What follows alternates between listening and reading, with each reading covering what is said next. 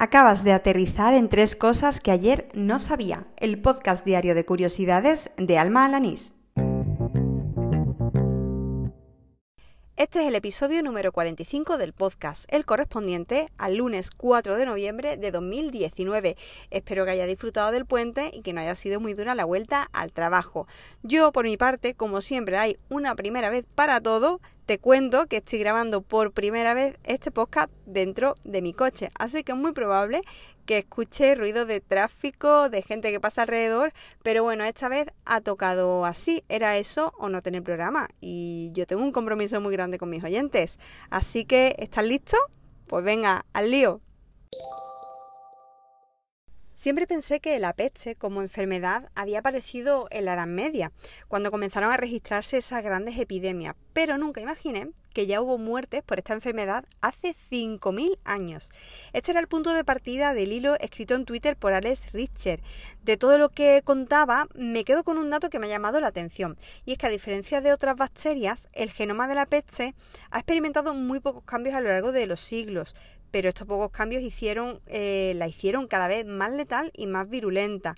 Y por otro lado, precisamente el hecho de que haya mutado tan poco, pues ha permitido trazar su origen y cómo se fue trasladando a lo largo de todo el continente euroasiático y también de todos estos siglos, hasta dar como resultado esas grandes pandemias que todos conocemos. No obstante, el hilo de Twitter lo explica con muchísimo más detalle y un tono absolutamente detectivesco, así que no dejo de leerlo porque lo vas a encontrar en las notas del programa. Mi amiga Carmen Ana, a la que justo citaba en el anterior episodio de este podcast, porque descubrí a través de ella en Instagram una cuenta que, ofrecía curiosidades sobre el día de Halloween, bueno, pues se ve que le ha cogido el gustillo a esto de que la nombre en el podcast, que hoy me ha querido enseñar más cosas, pero esta vez de su campo de conocimiento. Ella es historiadora del arte y me ha descubierto un pintor canario que yo no conocía, que se llama Manolo Millares. Bueno, me ha dado una clase magistral a través de audios de WhatsApp y, y cuento, lo introduzco brevemente, ¿vale? Este pintor canario, como digo, eh, murió muy joven, con apenas 47 años, y no tuvo una formación académica, eh, al igual que, por ejemplo, Miró o Tapies.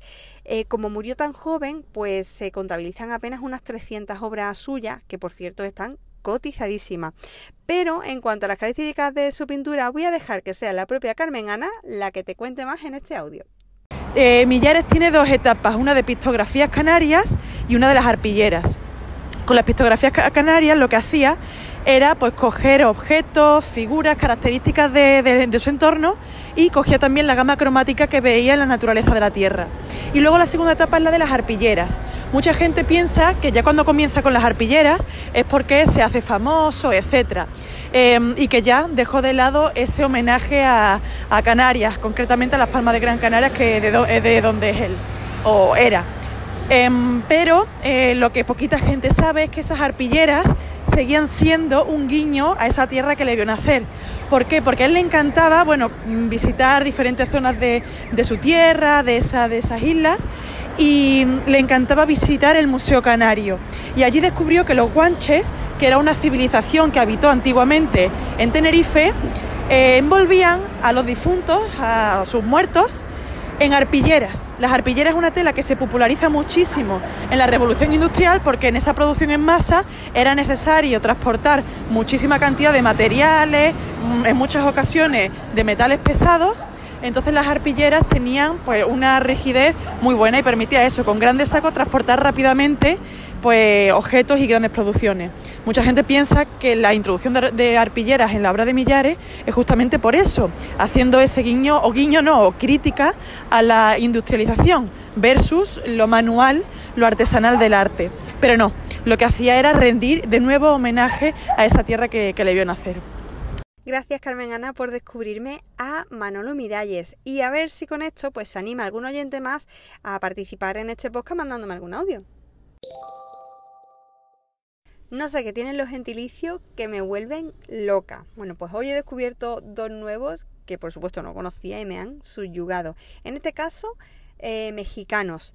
Seguro que habrás oído hablar de Monterrey, pero ¿sabrías decirme por qué nombre se conoce a sus habitantes? Venga, te dejo unos segunditos para pensar. No lo sabes, ¿no? Yo hasta hoy tampoco. Se les conoce por el nombre de regiomontanos. ¿Y cómo se llama a los ciudadanos del estado de Aguascalientes? También en México. Bueno, este sí que te va a encantar.